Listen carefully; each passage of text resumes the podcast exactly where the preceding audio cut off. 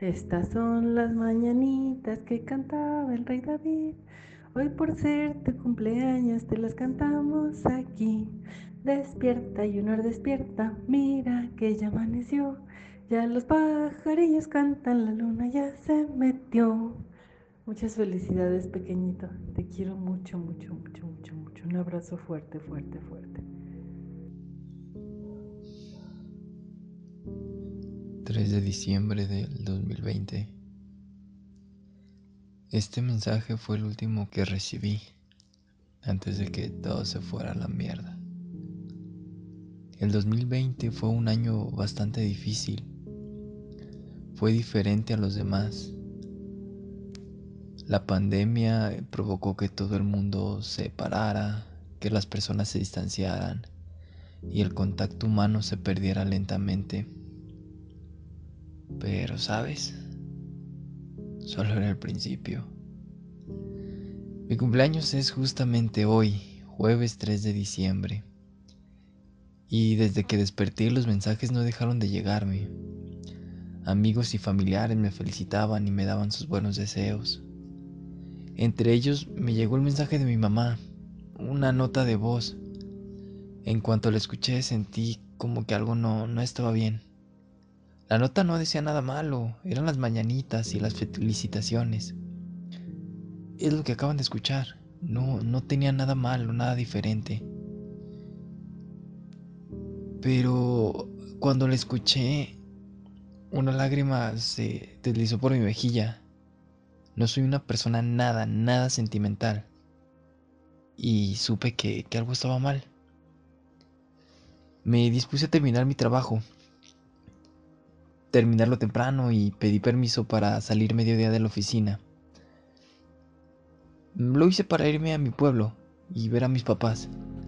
De donde trabajo a mi casa, bueno, a casa de mis padres es aproximadamente una hora, una hora y media. Entonces les avisé a mis papás que iría y mi mamá me dijo que me prepararía mi comida favorita por motivo de celebrar mi cumpleaños. Al salir de la oficina aproximadamente a las 2 de la tarde, tomé el carro y tomé la carretera rumbo a mi pueblo. Puse música para hacer más ameno el viaje y aproximadamente en el kilómetro 33, 34, escuché un fuerte golpe. Después había mucho polvo y ya no vi nada.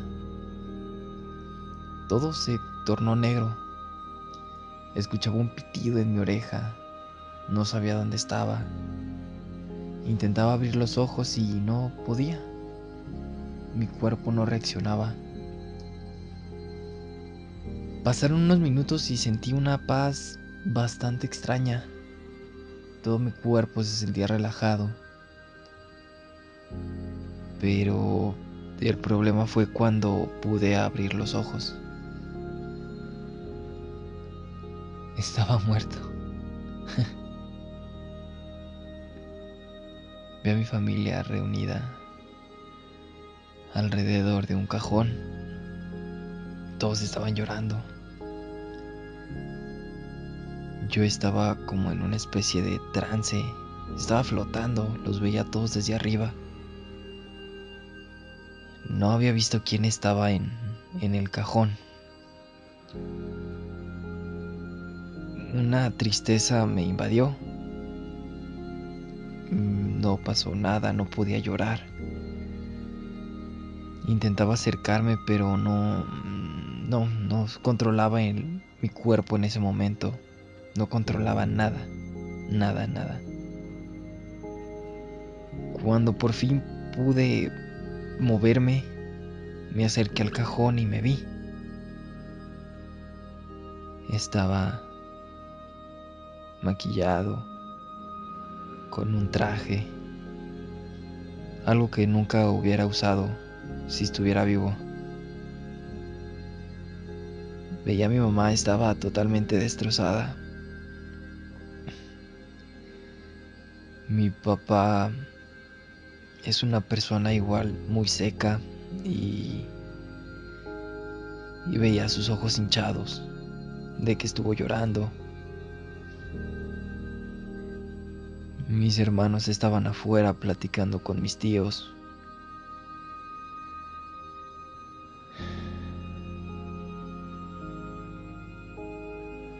Era muy difícil. No sabía qué hacer. Ya estaba muerto, ya no podía hacer nada. Absolutamente nada. En ese momento fue cuando cuando me di cuenta lo importante que llegas a ser para las personas. No sé si está bien que una madre entierre a su hijo o por el ciclo de la vida y cuestión de edades, a los hijos les toca enterrar a los padres. Para los dos lados va a ser difícil, bastante difícil. Y, y yo los estoy viendo, cómo están llorando, cómo cuentan varias varias historias que pasamos juntos. Empiezan a, a decir, yo era muy ocurrente y le echaba carrilla a todos. Se acordaban de esos momentos. Podíamos estar muy tristes, muy felices. Y cuando yo llegaba tenía que hacer alguna daga, decir algún comentario chistoso. No me importaba el momento. Y yo le llegué a decir que en mi funeral ojalá se estuvieran riendo. Eso era algo que me caracterizaba bastante. Pero...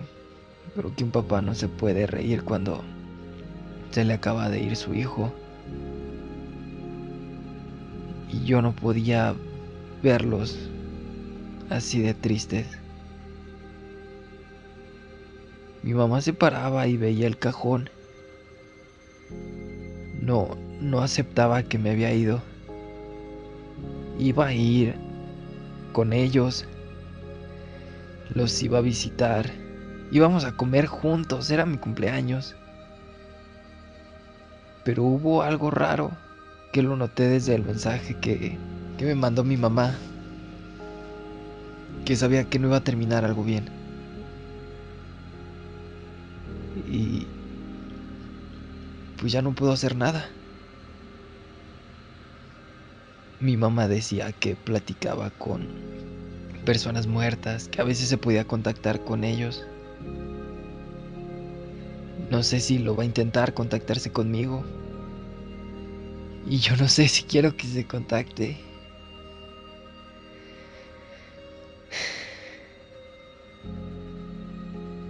Yo creo que sí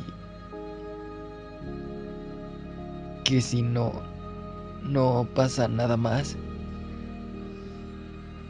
si ya no me pongo en contacto con ella, pueden superarlo más fácil.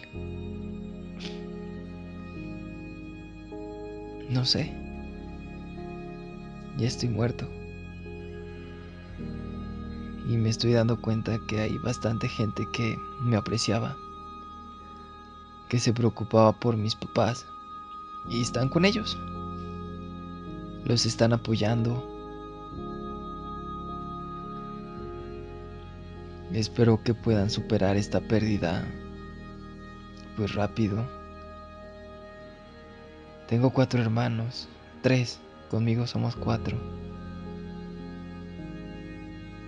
Uno de los comentarios que hacía era que tenía de dónde escoger. Por eso tuvo cuatro. Pero no, somos todos muy diferentes, mucho, muy diferentes.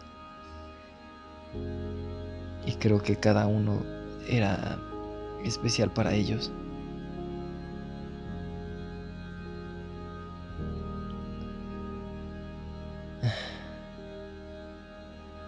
Sé qué hacer.